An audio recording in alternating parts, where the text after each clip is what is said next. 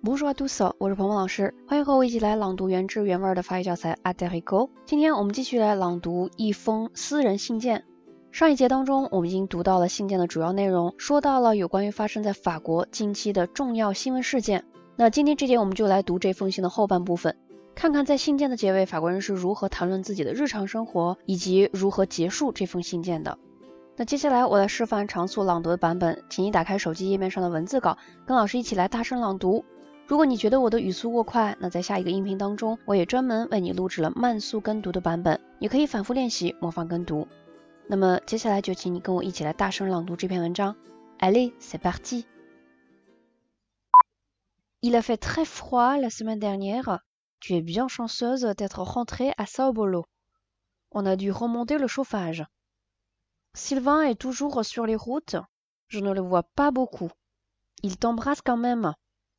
et toi quoi de neuf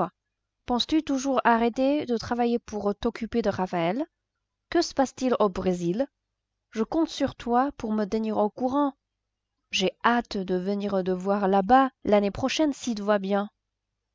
bisous à toi amitié à ton homme et des tendresses au petit raphaël de sa marraine lointaine valérie